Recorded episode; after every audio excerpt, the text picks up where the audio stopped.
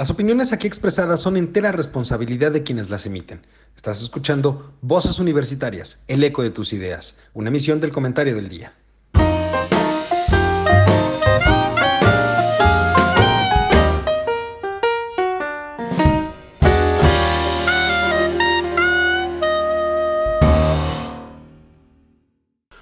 Hola, ¿qué tal mi querido público culto y conocedor que como cada martes nos hacen el favor de sintonizarnos en este su programa Voces Universitarias, el eco de tus ideas, una transmisión del comentario del día. Oigan, pues hoy es martes 15, martes 15 de septiembre, día, día de festejos, pero pero antes de, irnos a festejar, pues, era importante pasar a platicar un rato con ustedes. Y en esta ocasión me acompañan mis queridos amigos, compañeros y colegas que como cada martes están con nosotros para discutir interesantes temas para todos. Juan, ¿cómo estás? Muy buenas tardes. Pues, pues bien, pero un poquito confuso sobre el tema ese que tratábamos ahorita, pero bueno, ya, ya después se verá. Ya lo veremos. Charlie, ¿cómo estás? Muy buenas tardes. Hola chicos, muy buenas tardes, qué gusto saludarlos, qué gusto estar con ustedes. Aquí creyéndome que ya somos youtubers. Pues ya lo somos, ¿no? Ok. A ver, ¿transmitimos por YouTube? Sí. Eh. ¿Hacemos contenido único y exclusivo para YouTube?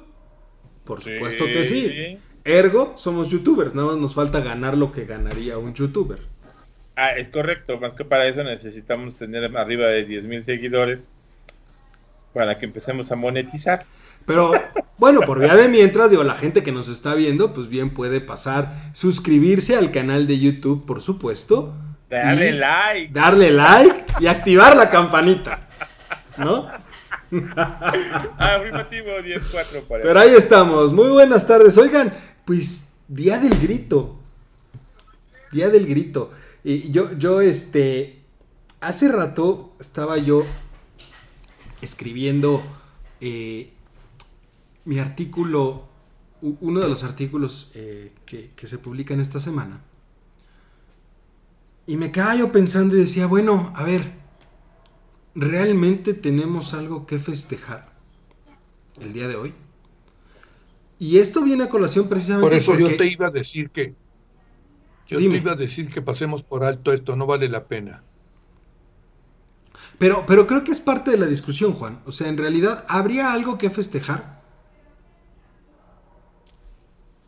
esa sería la gran duda. A ver, la, fiesta del 15 de septiembre, yo lo veo así desde que soy niño, es el grito de independencia, conmemorar la independencia de México, de los españoles y el crecimiento del país, o bueno, el desarrollo de nuestro país. Yo, yo en lo particular creo que es una de las ceremonias que tiene mucha tradición, mucho apego en, el país. Es un momento alegre, es un momento eh, de suma...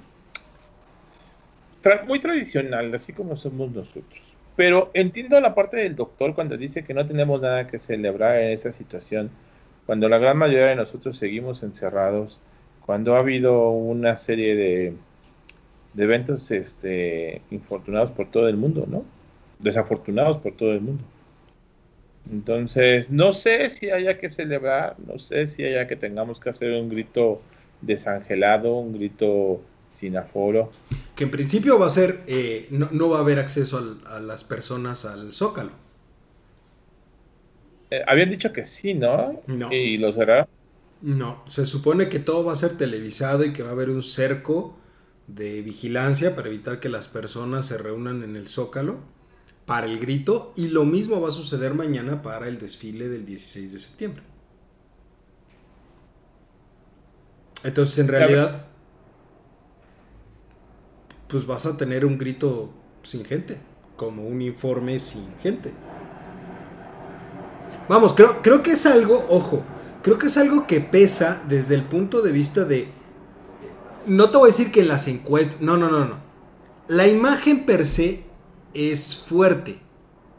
Porque estamos acostumbrados, y, aquí, pues inclusive, no, no, no, no puede ser de otra forma, Juan, desmiénteme aquí si me equivoco, no. Pero yo no recuerdo, salvo este año, yo no recuerdo eventos de Andrés Manuel sin gente. O sea, bien que mal, si tú quieres, en algunos casos, como dirán, son los acarreados, esto, lo que tú, lo que tú quieras, gustes y mandes. Pero en realidad es una imagen potente ver al presidente solo. Independientemente si es Andrés Manuel o no, pesa más por ser Andrés Manuel, porque nunca se habían visto eventos de él sin personas, pero, pero pesa ver al presidente solo. Y eso es lo que hemos visto es en, todos. O sea, vamos, pesa, déjame decirte que pesa porque es algo sui generis. O sea, que el titular, y, en este país, independientemente de quién sea, pues eran momentos, los informes, este, eventos y todo, eran momentos donde el presidente se hacía llegar de la gente más cercana. Y lo único que hemos visto en este año han sido eventos totalmente desangelados, sin personas y al presidente solo. ¿O me equivoco? Juan. Bueno, este, aquí hay tal vez muchas cosas que decir, ¿no? Digamos, en primer lugar, porque yo tomaría un poco lo que dijo Carlos, en razón que es una cuestión tradicional. Este, yo siempre he pensado, y el tema es delicado a veces, porque luego resulta que hay mucha gente, por ahí alguien decía, sí, tú eres muy patriota el 15 de septiembre, y todos los demás días quisieras inclusive hasta no ser mexicano. Ese puede ser mi primer comentario, mi primer punto de vista. Y luego hay esto, hay gente que toma tan a pecho esa tradición que si efectivamente tú dices algo que de alguna manera este, afecte, modifique o contravenga eso, se te viene el mundo encima. O sea, soy patriota el 15 de septiembre y los demás días me vale. Por ahí tú, en este artículo que yo hice de... ¿Sabías qué? Que se publicó, me... ¿Sabías qué? Me decías que por ahí una niña sacó a relucir algo que estaba relacionado con un comentario que puse yo ahí con respecto a, a Venezuela, Maduro y esto, que salió este, el hecho de que yo comentara que había unas muy bellas mujeres. Y, y, esta niña, si te entendí bien, como que se ofendió, que no le había gustado ese comentario. Yo después lo pensé y en un principio te dije, está bien, ok, no hay bronca. Pero imagínate que este, cualquiera de los, digamos, de las gentes que publica un artículo, algún ensayo eh, en uso de la libre expresión, resulta que a mí no me parece y, le digo, ¿sabe qué? Quítele esto. Y el otro va a decir, el autor, ¿por qué? Pues porque no me parece. Oye, si te parece bien y si no, también. Después lo reflexioné y dije, bueno, es más, esto, hubo por ahí algún problemilla en cuestión de sintaxis o alguna, eh, algo que después ya no me pareció porque no quedó como pudiera haber quedado, quitando aún ese comentario. Pero regreso al tema. Luego resulta que hay gente que se vuelve muy sensible o muy susceptible por cuestiones tradicionales.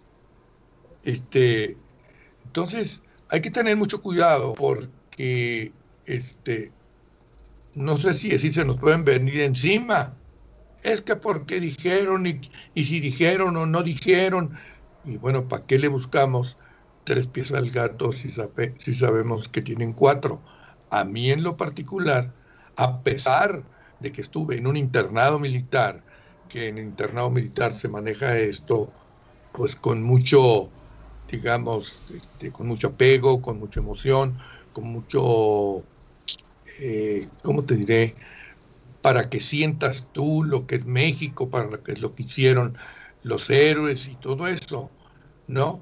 En un internado militar, en el colegio militar, por, por decir algo, ¿no? Entonces como que te van metiendo la idea de ese tipo de cosas, que aquí cambia, el cambia la influencia, digamos, porque lo vienes escuchando, como bien dijo Carlos, híjole, pues bueno, si él tiene no sé cuántos años y, lo ha estado escuchando y siempre ha sido una costumbre, pues bueno, lo festejas, ¿no?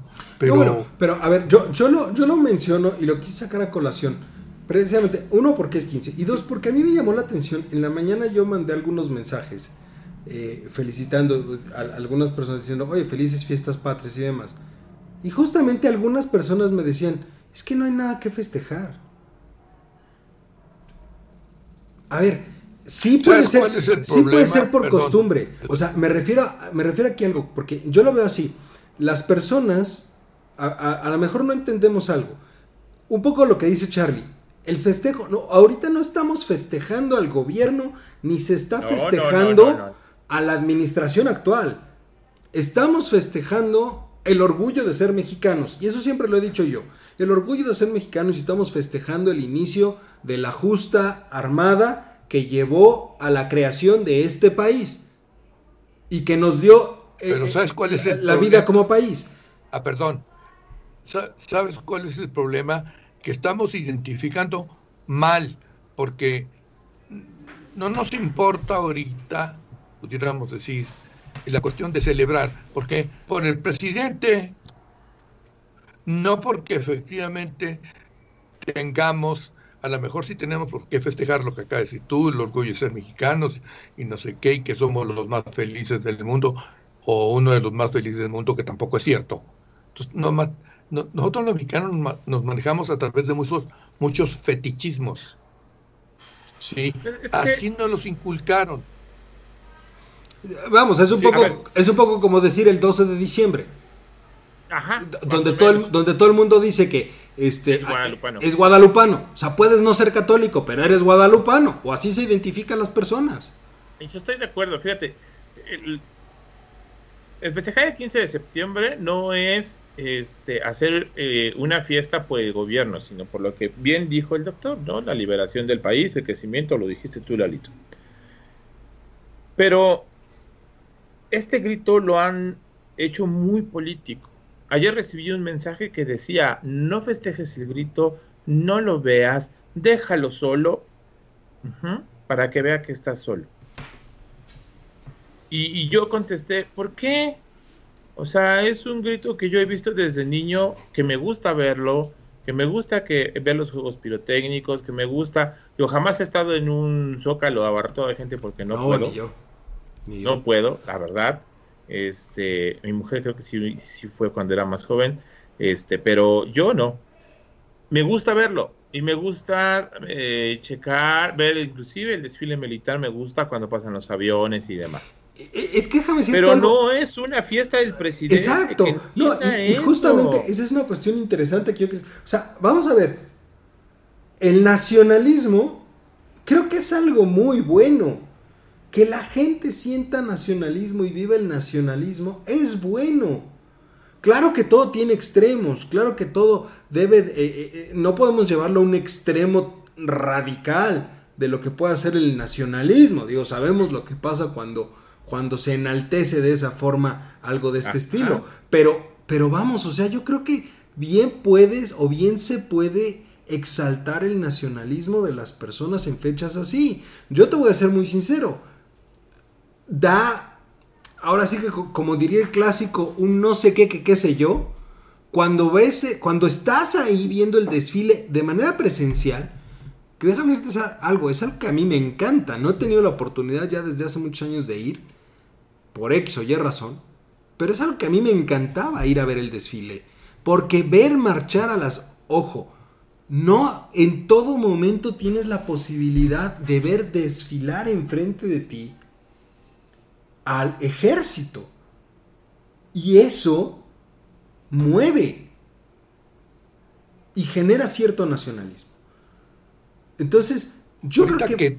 Dime, dime Juan. Sí, Mira, este, aquí hay una cosa también que estoy haciendo memoria ahorita.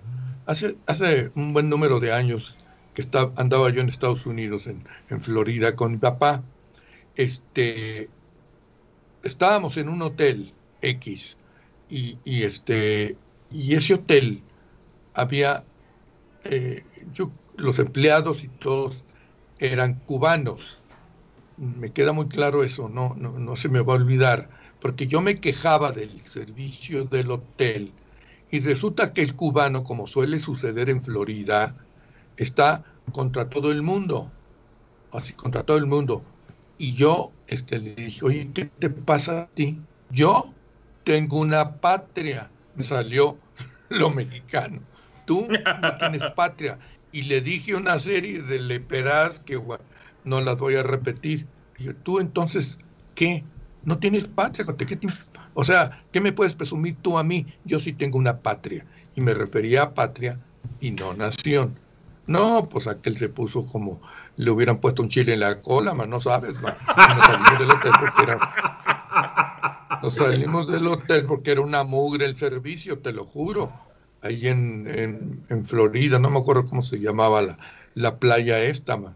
Entonces, este, me salió lo mexicano, para acabar pronto. Pero a lo mejor eso fue hace mucho tiempo.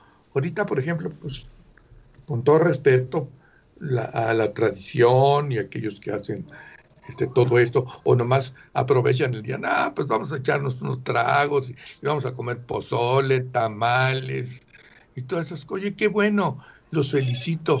Digo, a mí, la verdad, y, estoy tocando puntos delicados, ¿eh? La verdad, verdad, porque te digo, luego la gente eh, de repente se vuelve muy, no patriota, patriotera, ¿estamos de acuerdo? Sí, pero sí, este... que esto no es una fiesta del presidente, ¿eh? Es una fiesta de todos nosotros.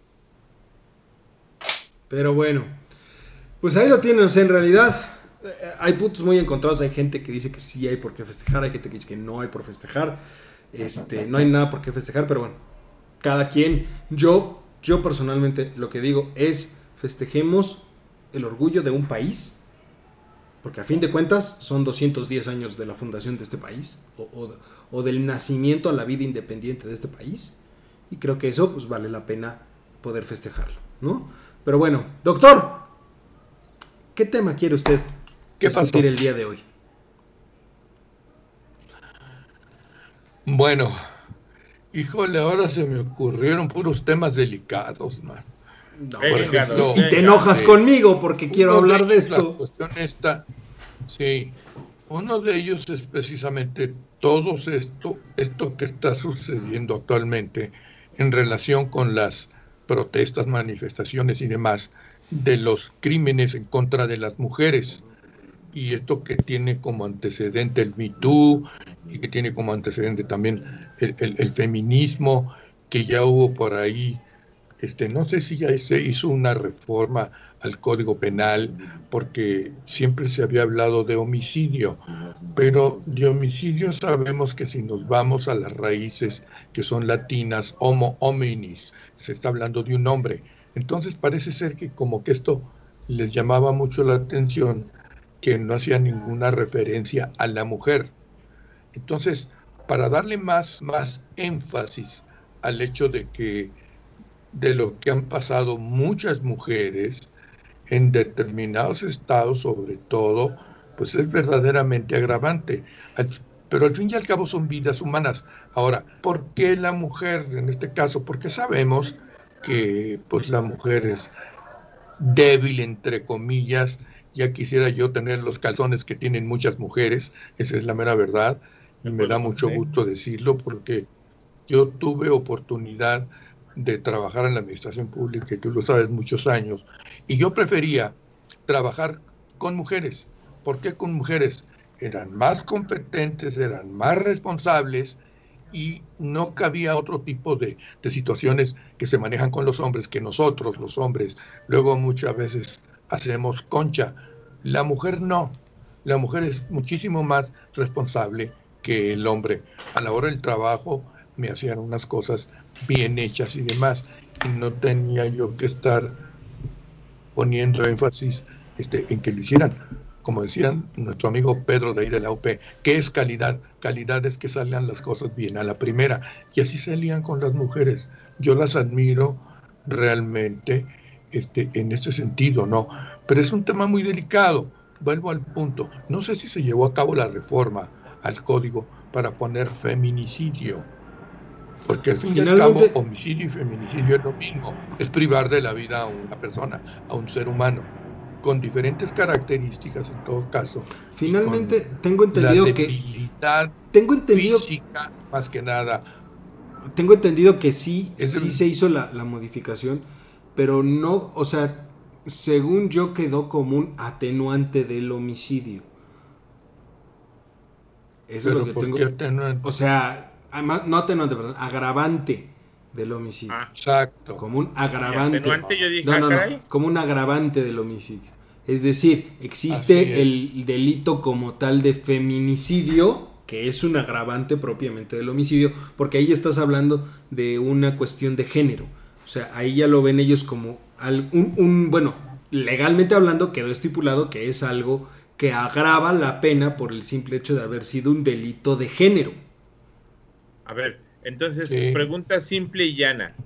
Una persona mata a un hombre y eso es una condena de 20 años. Pero si mata a una mujer es un homicidio de 20 años, pero como tiene el agravante de feminicidio, ¿se le agregan más años? ¿Doc? Híjole, no te puedo contestar. Es que según no, es que a ver, según yo tiene tiene ciertas características o así quedó estipulado en la ley. Deben de suceder ciertas características para que sea considerado un feminicidio. Finalmente estás hablando de un agravante por cuestiones de género. Es decir, ahí lo que estás diciendo es que las personas se da el, el homicidio de una mujer por el simple hecho de ser mujer. Eso es, ahí, ahí es donde caería justamente el agravante de feminicidio. Ahora, este, aquí en, este sentido también eh, es verdaderamente, a lo mejor lo estoy diciendo, este, preocupante, cómo han aumentado y la violencia que se comete contra la mujer. Solamente un enfermo y verdaderamente enfermo puede hacer estas cosas que hacen con las mujeres, que si echarles el, ácido en la cara, que si la violación, que muchas veces este, bueno, déjame decirte algo, también al hecho de que... que también está sucediendo mucho, o sea, no nada más es el caso de feminicidio, sino cada vez la violencia hacia las personas se está volviendo de, de un tipo mucho más... Eh, con un poco más de saña, digámoslo de alguna manera. Porque yo he visto, si bien es cierto, antes escuchábamos noticias de que, este, por ponerte un ejemplo, ¿no? A ver, anda medio mal el sonido ahí. Este, vamos a suponer, vamos a, poner el ejemplo de, de, que te dicen por ahí, y lo llegábamos a escuchar, que le disparó, que lo acuchilló, que lo... ¿Me explico? Ahorita también es muy común que escuchemos, en algunos casos, que lo agredió con un machete, que si lo... No sé, o sea, hay más saña, creo yo, o yo, yo lo veo así. No solamente contra las mujeres, que, sí, sí ha, ha habido un aumento importante en ese aspecto, pero a nivel general también hemos visto un repunte en las cuestiones de, repito, por llamarlo de alguna forma, saña en contra de las personas. O por lo menos yo lo percibo así. Anteriormente la violencia. Eh, eh, son más violentos los ataques ahora que antes. No sé si me explico. O sea, antes, eh, de cierta manera, nos, la gran nota podía ser que, que si la, la, la, este, la matanza, estamos hablando de una balacera, estamos pero ahora los delitos son más violentos. Y eso también es de llamarse la atención porque te habla de una cuestión social muy importante, ¿eh? Ya no es nada más cometer el delito por cometerlo, sino que ya lleva una carga de violencia y de saña muy importante. Oye, y también te se han dado cuenta que, antes los... Perdón, Doc. Se han dado también cuenta que antes los delitos eran eh, perpetrados por gente mayor y hoy cada vez estamos hablando de menores de edad con mayor recurrencia? Cada vez ha disminuido la edad de, las personas que cometen delitos, sí, e, eso es verdad. Y, todo empezó, a lo mejor tú te, acuerdas, Juan, eh, los famosos niños sicarios, allá en el norte del país. Sí. Entonces, pues, niños que les daban 100 pesos por matar a alguien. Pero ahora voy a esto que les iba a mencionar. También había, eh, este, digamos, ahora existe una mayor exposición en algunos medios de comunicación como la televisión de este, crímenes. Yo ya sabes que últimas fechas estoy viendo mucho Netflix, este, en todo caso, y, y, una de las películas que vi de unos tipos que roban órganos y te ponen, vamos a llamarle así, la operación completa, que a un fulano lo duermen o a una mujer la duerman, le cortan y sale verídico, le cortan lo que es la piel, le meten la mano, le sacan el corazón. Todas esas cosas influyen, por supuesto que influyen en que cualquier tipo que ve eso, pues no sé, me imagino que se le hace la cosa más fácil del mundo si lo ponen en la televisión.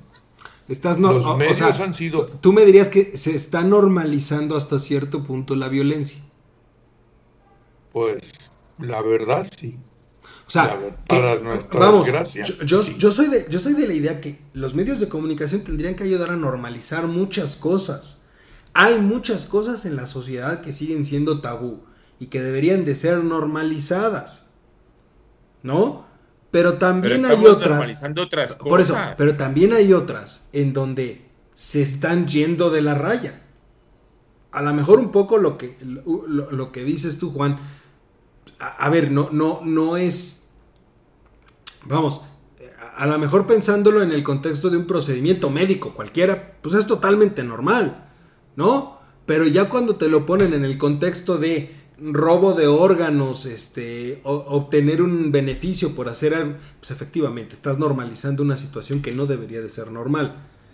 Y por otro lado, sigues teniendo ciertas actitudes y ciertas cuestiones dentro de los medios de comunicación que chocan y por eso también brincan los movimientos de todo tipo. Las feministas también dicen eso y dicen, oye, en, algunos medios de comunicación se está normalizando el abuso contra la mujer. Y te pongo un ejemplo muy sencillo, que en, su momento lo aceptó... Eh, ¿Cómo era? Ah, todos ubicamos la canción esta de, de Alejandro Fernández, ¿no? La de Mátalas. Mátalas. Ajá. Bueno, él mismo ya decidió no volver a interpretar esa canción nunca. ¿Por qué? Porque el, el colectivo feminista argumentaba que era una canción que fomentaba el odio hacia las mujeres o la violencia en contra de las mujeres. Pues sí. En efecto. Bueno, Parece que no, pero ¿eh? surte efectos. No, no, y digo, a ver, hasta cierto punto dices, ok, puede ser. Cuando salió esa canción, por supuesto que nadie tenía en mente esa situación, porque no estaba en, el, en el, ojo del huracán o no estaba en la mesa de discusión lo que hoy sí está. Y esa es una cuestión también interesante porque requiere un cambio de cultura básico de todos, porque es cambiarte el chip. Ya no es lo mismo que era hace 10 años, ni siquiera es lo mismo que era hace 5 años. Bueno, tan simple, Lalo. El disco de Molotov, donde jugarán las niñas. La portada de ese disco ha sido súper criticada. Ahora, porque cuando salió, salió fue súper aplaudida. Y todas las canciones de ese disco fueron un hitazo en esa época. Bien lo dices, han pasado los años y hoy estamos en otra realidad, en otro eh, contexto que está afectando esta situación. pero, pero también hay, creo que debemos de dejar muy claro algo. Yo personalmente estoy a favor de todo el movimiento feminista, estoy totalmente de acuerdo. Si creo que hay algo que se debe de hacer en esta vida es empoderar un poco más a las mujeres, más de lo que ya están y jamás va a ser suficiente. Pero eso no quiere decir que todo lo que, haya, lo que se haya hecho en el pasado tenga que ser satanizado y, y tenga que ser malo. A ver, era otro momento, era otro contexto y era otra realidad. Estos temas están poniéndose en la mesa a partir de ahorita. Pero no puedes satanizar lo que se hizo hace 10 años porque no se tenía el contexto ni el conocimiento que se tiene ahorita. Entonces, es ilógico que taches de monstruosidad lo que hace 20 años se aplaudió, como bien lo mencionas tú, considerando tu realidad actual. A ver, hace 20 años esa era la realidad y no se tenía en mente eso. Ya fue. De aquí en adelante cambiemos el punto de vista, cambiemos la situación. Estoy de acuerdo. Pero no, no nos ahoguemos como sociedad en cosas de hace 20 años. Porque eso nada te va a ayudar hacia adelante. Mejor ve qué está pasando ahorita, qué vas a hacer hacia adelante y entonces sí, reeducas a las personas. Pero no te vayas en contra o no te le vayas a la yugular a algo o a alguien que hizo su trabajo hace 10 años, 20 años y que a ver, era otro contexto. ¿No? Pero bueno, ¿algo más, doctor? ¿Qué otro tema? Pues bueno, este uno que digamos es de unos días es el asunto este de la famosa encuesta, ¿no? Con respecto al enjuiciamiento de, de los expresidentes. Yo creo que Salinas se ha de estar revolcando de la risa, ¿verdad? Pues Salinas, Fox, lo digo de Salinas porque es el que es el que primero mencionan cuando hablan de este asunto, ¿no? Pero bueno, Aquí el problema está si se pueden juzgar o no se pueden juzgar. Ahora, yo llegué a una conclusión en esto. Hay por ahí varios expertos en materia penal que dicen que efectivamente sí se puede juzgar una vez transcurrido un año, pero los delitos que señalan son traición a la patria, que pueden, lo que tú quieras puede ser traición a la patria, estamos, o sea, tan amplio y tan ambiguo, ¿verdad? Y el otro por delitos graves del orden común. Bueno, aquí como que no hay mayor problema, ¿no? En todo caso, no es discutible. Pero el otro es abiertísimo, digamos, porque tú le puedes poner a cualquier cosa, como lo ha hecho el presidente, y ha encuadrado en un momento dado determinado tipo de actos en algo que es muy amplio, y con eso se ampara. Por que hablo de, por ejemplo, de la seguridad nacional. ¿Qué es la seguridad nacional? En todo caso, este, la Guardia Nacional puede actuar en ejercicio de la defensa de la seguridad nacional. No lo habían podido sacar así y lo sacaron cuando se comenzó a discutir el hecho de que la seguridad pública, ojo, la seguridad pública debería estar en manos de civiles. Entonces ellos dijeron, bueno, eso este, cuando se habla de seguridad nacional, seguridad pública, perdón, pero él dice, no, esto es seguridad nacional y entonces lo mete y, machaca con lo de la Guardia Nacional. No, si, si te digo que para vivos, bueno. Te, voy a decir algo que yo veo preocupante en, en una situación. Bueno, en, este, en este contexto. Primero, efectivamente él es muy vival para poner las cosas como él quiere que se pongan. Lo preocupante es que sigue como, le como mejor le acomoden. Inclusive desde, desde el punto de vista del presupuesto y seguimos con, con la idea de no sé a qué le tiene miedo, pero uno de los más privilegiados sigue siendo el ejército presupuestalmente hablando. Nacional. pero presupuestalmente hablando es uno de los más beneficiados o va a ser uno de los más beneficiados en el 2021. Eso es preocupante. ¿De acuerdo? Y el segundo punto preocupante relacionado con lo que tú me dices, Juan, está poniendo a, discusión, está poniendo a votación derechos humanos. Porque la consulta es, ¿cree usted que se debe enjuiciar al expresidente? A ver, ¿dónde rayos queda la presunción? Independientemente de si son o no son unas ratas, que no van a venir a decirte, sí, soy el más corrupto del mundo, pues obviamente no te lo van a decir, ¿no? Pero, pero independientemente de eso, debe de haber una presunción de inocencia. Y ya en el momento en el que dices, ya todo el mundo dice que se les debe de enjuiciar, a ver, eso es lo más populista. No, espérame tantito. Independientemente de los delitos. Esto es lo más populista que ha hecho en toda su vida Andrés Manuel, ¿eh? Porque no necesitas una consulta para enjuiciar a nadie, para empezar. Ellos no tienen fuero. Ellos no son funcionarios.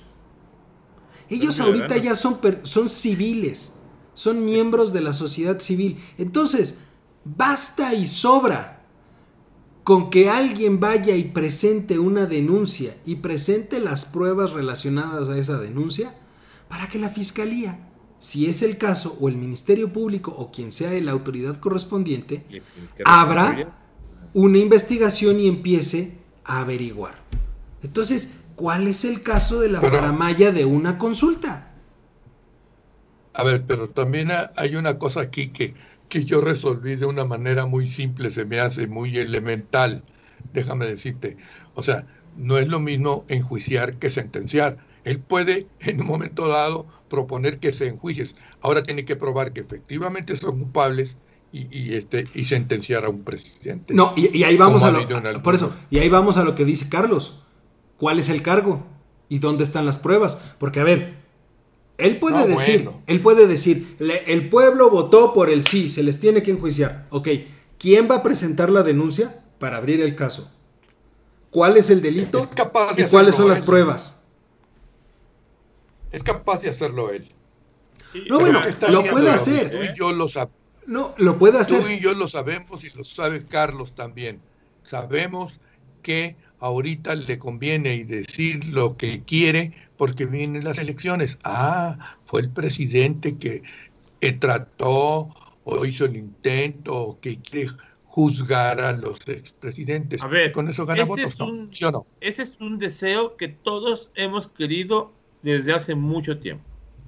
Que se define Por eso te digo que es lo más populista que, ha hecho. saliendo, claro, porque todos internamente alguna vez hemos deseado que esa persona esté en la cárcel por tal, tal, tal, tal. Pero salen pasan el mandato y se van tranquilos, ¿no? Este, y nadie dice nada, nadie absolutamente nada. Este, pero ese es un deseo interno de muchos, que ahora, si alguien le pregunta a mí, oigan, ¿quieren este eh, que sentenciamos a Salinas? digo, por supuesto, él me derrumbó mi mundo. De 3.50 que costaba el dólar se nos fue no sé a cuánto. Entonces, por eso. Pero, pero volvemos al mismo. ¿Cuál es el delito? Tengo? ¿Cuáles son las pruebas? Para que empiece la averiguación. Porque, ojo, puede ser un arma de dos filos para Andrés Manuel esto, ¿eh? Porque si resulta ser que él hace todo, mete todo y finalmente son exonerados. Va a acabar mal. Va a quedar muy mal. Yo le iba a preguntar, Doc, ¿hay en alguna parte de la Constitución alguna regla, ley o algo que indique que los presidentes no puedan ser juzgados? Dice por qué sí pueden ser juzgados, durante cuánto tiempo pueden ser juzgados, pero no dice que no puedan ser juzgados. Lo único que existe para el presidente en turno es el fuero. ¿Estamos de acuerdo? Sí, que de hecho lo querían quitar, ¿no? Ahora, déjame decirte algo. En el mismo contexto, y, y por eso digo que esto es arma de doble filo. Él está muy gallito hablando que los expresidentes y que hay que enjuiciarlos y la mentira que te eché. ¿No? Pero también por el otro lado está con que no, y hay que eliminar el fuero y no sé qué. ¿Sabes la cantidad de trabajo que tendría la Consejería Jurídica de la Presidencia si le eliminan el fuero? ¿Sabes cuánta gente empezaría a demandarlo y cuántas averiguaciones se le abrirían? Aún estando él en el cargo, si se eliminara el fuero. Por supuesto. Medio país. El cargo no, es si eliminan el fuero, sí. No. Espérame, si eliminan el fuero, sí, Juan. Ah, bueno, si lo eliminan, sí. Por eso, es, a lo que voy. Por eso, es a lo que voy. Él, por un lado, está hablando que los expresidentes hay que enjuiciarlos y no sé qué. Y por el otro lado, también sale muy machito a decir y hay que eliminar el fuero y no sé qué, y que sí, que no sé qué. A ver, si tú eliminas el fuero ahorita, se le cae el mundo a la consejería jurídica porque no van a parar de trabajar de aquí a que acabe el sexenio. Y terminando el sexenio, si no le lograron hacer nada, de todas maneras hay posibilidad ahora de enjuiciarlo porque van a decir, si tú lograste enjuiciar a los expresidentes, pues también ahora te toca a ti. como es expresidente, te Como ya eres expresidente, pues ahora también te toca a ti. Por lo que hiciste. A ver, ahorita hay más personas agraviadas que, contentas. hay que ser sinceros. Hay que ser sinceros. O sea, ahorita, digamos, lo único que lo defiende es el fuero. Y déjame decirte, y qué bueno que hay fuero. Porque, ojo, y, y, de aquí el que me va a corregir eres tú, Juan. En otros países cuando dicen es que se procesó al presidente y no sé qué. A ver, nunca se le procesó a ningún presidente, nunca, nunca, nunca se le ha procesado estando en el cargo. Primero se les destituye y luego se les procesa, ¿sí o no? Sí. Sí. Entonces, el caso de Lula. Eh, eh, como el caso, primero, se le primero se le destituyó y luego se le se procedió penalmente contra él. Entonces, vámonos por partes. Vamos a primero instaurar el procedimiento de destitución del presidente porque hoy en la Constitución no existe. La única forma en la que él puede dejar el cargo es renunciando o por causas de fuerza mayor, pero en ningún lado se habla de cómo destituir al presidente. Cosa que en otros países sí existe y por eso se les ha llevado a la cárcel. Primero se les destituye del cargo y luego se procede penalmente contra ellos. Y eso es algo que aquí en México no existe. Y ni existirá. Totalmente ¿No? Pero bueno, Charlie, estamos por acabar. ¿Qué hay de tecnología? De tecnología tenemos un tema bien interesante. En la semana eh, me topé con una gran noticia que me dio mucha risa de un muchacho que compró un iPhone SE por internet y recibió un Boeing de Guayaba. Ah, sí lo vi de, de, Sears. es correcto. Yo no quise decir la compañía para no quemarla, pero bueno. Finalmente se armó en redes sociales todo un movimiento. Ahí el muchacho denunció. Eh, la empresa se comunicó con él y le dijo que no se preocupara, que le iban a, reponer el teléfono y aparte iban a darle algún forma de resarcir el error. Eh, finalmente le entregan su, teléfono y demás. Pero esto me llevó a pensar, eh, ¿cuánto ha crecido el comercio electrónico en México? Antes de irnos a las partes feas, digamos a la parte bonita, ¿no? En el 2019 el comercio electrónico creció un 40%. 40. Hay, hay unas cifras por ahí que van desde el 25 hasta el 40%. Eh, sin embargo, durante eh, la, pandemia, el crecimiento del comercio electrónico está medido entre un 70 y un 90% en tan solo ocho meses. Eso es brutal. Eh, esto se ha incrementado porque se han comprado o se ha incrementado eh, en lo siguiente. El 58%, 58 de las personas que compran por internet reciben todos sus paquetes hasta su casa sin tener que visitar tiendas departamentales. El 53% de las personas prefieren comprar en internet porque ahorran tiempo. El otro 48%. No, pero también dinero, ¿no, Carlos? Ah, Perdón, voy. Cuesta más barato, ¿no? Sí, el 48% compra en internet porque encuentra más descuentos y promociones que en las tiendas físicas. Es correcto, doctor. Es mucho más barato. Hay otro 47.4% que disfruta de las compras en línea, ya que puede comparar precios y calidad de productos revisando diferentes opciones. ¿Eh? Fíjate que. 47%. Mande. Sí, fíjate que en este aspecto, Charlie, no sé. O sea, creo que de cada quien por lo menos yo, yo personalmente, puedo comprar en línea de todo tipo de cosas, excepto, excepto, o algo que nunca he comprado en línea, ropa, calzado y muebles. Fíjate, que esto es bien curioso. porque, tiene, no sé, tiene algo que finalmente a la vista puede estar muy bonito, pero ya cuando lo ves... Fíjate que, que las ventas que más crecieron, Lalo, estamos hablando entre un 15 y 60% en categorías tradicionales. Esto está referido hacia componentes electrónicos, todo lo que es relacionado con electrónica, que no necesitas verlo en tienda física, sino te basta con algún review de algún youtuber o de alguien que está haciendo... O que sea de la utilidad tuya, o sea, que tú sepas que sí te va, sea funcional, ¿no? O sea, por ejemplo, tú quieres comprar una televisión y dices, bueno, me gustan aquí no nos pagan, ¿verdad? Por decir marcas. Entonces puedo decir, Sony puede comprar LG o puede comprar Samsung. Esas tres marcas que son las líderes en el mercado. Digamos que te vas por características ahí, ¿no? Ajá. Quiero una grandota o quiero... Quiero una tele de 55. ¿Cuánto me cuesta una tele de 55? UA, este, Ultra HD, eh, que tenga Android de sistema operativo. Ya algún día les haré un programita de eso de las teles porque está bien interesante. Y ahora porque quiero comprarme una, pero bueno, ya les contaré. Este, y entonces empiezas a revisar características, costos, longevidad, empiezas a ver las eh, referencias de la gente que en internet se compró el artículo, que eso ayuda muchísimo a que el producto se pueda promocionar. Y entonces vas tomando una decisión. Sin embargo, donde se triplicó la compra de cosas, y eso es algo bien interesante y era obvio, es en despensa o abarrotes. 300% de incremento.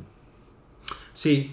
Fíjate que. Y esto es algo, eh, eh, es, eh, es, impresionante porque, por lo menos yo, yo, así lo asumía, la cultura del mexicano es mucho de, de ir al súper, de ir al mercado, de ir... Y hoy por hoy ya son más las personas que piden el súper. Fíjate, inclusive una, una amiga me, me, comentó que ella encontró o le, le pasaron los datos de un puesto de, frutas y verduras de la central de abastos. Fíjate. y, ellos no es que, obviamente no tienen una aplicación, no tienen una, este, eh, una página web, pero ellos empezaron a distribuir el número de teléfono, empezaron con el famoso WhatsApp, ¿no? Y, y, es de, mándanos un mensaje con tu, con lo que, con tu, con tu despensa y te lo llevan hasta la puerta de tu casa, ¿eh? Y ya te cobran con terminal y todo lo que tú quieras. Pero a fin de cuentas es una especie de inicio de, comercio electrónico, ¿eh? Porque estás utilizando cierta tecnología, que en este caso son los mensajes. Es correcto. Entonces ya no estamos hablando solamente de, de, cosas que comprabas antes por internet, cosas que no había en tu país, que lo tenías que traer o lo tenías que importar, que a lo mejor te salía un poco más caro pero ya estás hablando de productos comunes, o sea, tu despensa. Ibas al, al, al súper, te tardabas una o dos horas. Hoy tomas una lista, se la mandas a la gente, ya sea vía WhatsApp, vía correo electrónico, o levantas tu pedido en una página y te la entregan al día siguiente o te lo entregan en unas horas, dependiendo de, cómo esté el precio o la demanda de, de productos. Y entonces, listo. Oye, ya está. Y justamente esto es lo que ha abonado a que el dueño de Amazon, eh, hay, que, hay que decirlo, o sea, la pandemia le hizo su agosto a Amazon. Porque las ventas, no los pedidos... No solamente Amazon, fíjate que, esto es algo que quería tocar. Estamos tan acostumbrados a ver a las empresas grandes, a Amazon, el Linio, eh, ¿cuál te gusta más? eBay, todas esas empresas que venden o que estaban acostumbradísimas a vender por internet, ahora se están enfrentando a que mucha gente está haciendo sus propios sitios para venta en internet. Pues Facebook ya te da la posibilidad de abrir una tienda en ah, línea. Es correcto. Ajá. Ahí tenemos otra, otra ventaja. Ahora, hay un problema y grave a lo que nos estamos enfrentando los sistemas de paquetería están colapsados. Es tanta la demanda de productos por Internet que las entregas de algunas compañías que estaban para cinco días, cuatro días o entregas al día siguiente se han convertido en entregas de 15 días, tres semanas o hasta un mes o de plano no llega porque tu zona es de alto riesgo por COVID. Y entonces ahí no entran y no puedes comprar. ¿Qué, va a pasar con esa situación? Pero será una cuestión que en cuanto se levanten las restricciones sanitarias, en algún momento queremos pensar que eso va a suceder, pues tendrá que regularizarse ese tipo de cosas. Pero también... ¿Qué va a pasar? Pero también te lleva a algo que, y Juan, a lo mejor tú en algún momento llegaste a leer sobre el tema y no hay mucho al respecto, que es toda la legislación respecto a Internet. En realidad ahí hay muchos recovecos, océanos inclusive, donde no hay una legislación clara. Que, en el caso de comercio electrónico, pues a lo mejor lo vas a encasillar en cuestiones mercantiles, ¿no? Porque a fin de cuentas es un negocio. Pero el uso de datos, de información, creo que por ahí todavía hay lagunas importantes. Por ahí en algún momento, ahorita que tú citas eso, este, creo que este hombre, ya sabes quién, dijo que iba a poner impuestos a Internet. bien, bien bajado ese balón. Y es efectivamente, a partir del primero de junio del 2020, se van a aplicar retenciones de impuestos sobre la renta, el famosísimo ICR, y el impuesto del valor agregado, que es el IVA, a las ventas realizadas en tiendas como Mercado Libre, Amazon, eBay y todas las demás. ¿De acuerdo? Pero esta reforma fue aprobada por el Senado en el 2019. O sea, ni siquiera estaba pensado para esta pandemia. No, para estos eventos. Pero te acuerdas que yo, lo mencioné eso a principio del año. Yo les dije, en mayo, junio ya no va a haber dinero. Van a entrar los nuevos impuestos porque lo que quieren ahí es agarrar billete. Y ahí está. Ah, pues ahí están. Y aún así, ojo, y aún así se cayó la recaudación del gobierno en este año, ¿eh? Aún así. Hubo una leve caída en la recaudación del gobierno. Fíjate que, que por ejemplo, para la gente que vende en Mercado Libre, le dicen que si no estás registrado o no tienes tu RFC, fíjate, ¿eh? RFC cargado, se te va a retener el 16% de IVA y el 20% de ICR. 20% de ICR y 16%. Si tienes registrado tu RFC, solamente se te va a retener el 8% de IVA y va desde un punto 4 hasta 5.4% del ICR según el ingreso acumulado durante el día. es decir, que si yo tengo ventas diferentes en días diferentes, me van a retener eh, esa cantidad. Y la tablita que me tienen por aquí dice que si yo vendo más de 3.289 pesos, me van a retener el 5.4%. Y si vendo hasta 3.289, solo el 2%. Y así va la tabla descendiendo hasta ventas son eh, inferiores a 50 pesos, te van a retener el 0.4% de ICR. ¿De acuerdo? Aparte del IVA. Entonces, ¿te conviene vender por internet a ti, persona física? Yo te diría que no. Yo diría que no. Pero entonces surge, justo lo tú lo mencionaste, Lalito. Mencionaste Facebook, el marketplace de Facebook. Ese lugar es una venta directa del usuario, es decir, yo promociono mi este artículo mi artículo, el artículo se vende, me pongo de acuerdo contigo para hacerte una entrega en el metro, por decirte algo, voy, me das mi dinero, te entrego el producto y ahí ya no hubo impuesto. ¿Mm? Ah, digamos, hay, muchas formas, porque ojo, está, están tasando algunas, están tasando las principales eh, páginas de intermediación comercial. O sea, ¿no? Amazon, eBay, todo ese tipo de... Pero por ejemplo, también hoy en día, no solamente Facebook, tú puedes abrir dentro de tu propia página, crear un este. Vamos, tan fácil como las cuentas estas de PayPal, que tú le ah, puedes personalizar, ah. ¿no? Y tú le puedes decir, deposítame ahí. Sí, pero PayPal antes te guardaba el dinero en una cuenta y no te retenía ningún impuesto ni nada por decirlo. Hoy PayPal necesitas tener una tarjeta de débito para que se haga la transacción directa de PayPal y te lo depositen a tu tarjeta de débito cobrándote algunos impuestos también por el proceso. Ah. Habría que ver cuál es la que te cobra menos. Exacto. O sea, ya quitando, a lo mejor el impuesto es el mismo, pero habría que quitar comisiones, todo ese tipo de cosas para ver realmente cuál te conviene más y cuál sería la más eh, barata. Es, está muy bien, el comercio electrónico está creciendo bien para las empresas grandes que pueden soportar estos o pueden absorber en un momento dado estos costos, pero para las personas físicas que se dedican a, a venta de algún producto, pues no es tan rentable. Pues tan fácil como los restauranteros, o sea, porque también tasaron estas plataformas como son Rappi, Uber Eats y todos esos, pues los mismos restauranteros dijeron, a ver, si no eres una cadena grande que tenga pedidos continuos, pues en realidad te están quitando prácticamente la mitad del, precio de un platillo, te lo están quitando en impuestos. Y ya no es, redituable. ¿No? Entonces, qué bueno que haya crecimiento de, eh, de, comercio electrónico, pero también las plataformas que se dedican a esto nos están, eh, están teniendo problemas por las cuestiones de impuestos. No sé a dónde vaya esto,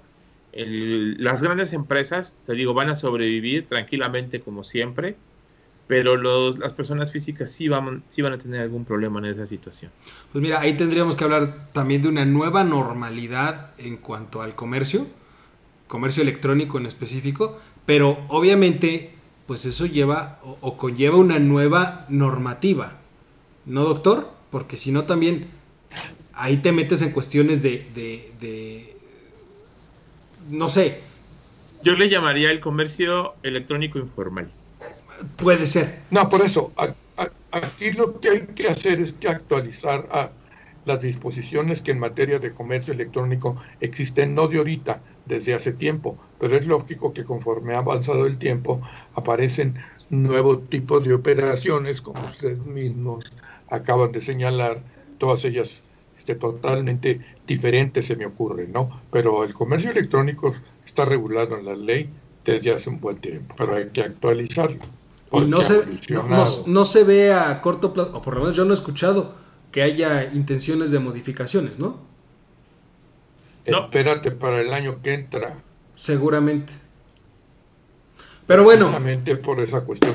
Puestos. Pues ahí se los dejo en la mesa, señores. Pues va, va, va a ser interesante. Va a ser interesante. Este, y pues ya nos vamos todos, ¿no? Porque ya, ya es momento de ir a calentar el pozole, ya es momento de, de, ir a, este, a, ver qué va a pasar con, el famoso grito y, ver el chisme ahí de qué pasó con la, la, la no rifa del no avión que ya discutíamos hace un momento, ¿no? Pero bueno, este Charlie, muchísimas gracias, doctor, muchísimas gracias. Gracias, chicos. Pero sobre todo, muchas gracias a usted, mi querido público culto y conocedor, que como cada martes eh, se, nos permitió entrar a su, a su hogar a través de, del internet para discutir temas de interés para todos. Tenemos una cita el próximo martes a las 6 de la tarde en este su programa Voces Universitarias, el eco de tus ideas. Y recuerden el jueves, hora libre, una y media de la tarde, disponible también para que lo puedan ver completamente en vivo. Eh, tengan un excelente, excelente cierre de martes y unas muy felices fiestas patrias. Venga. Un abrazo. Ándele pues.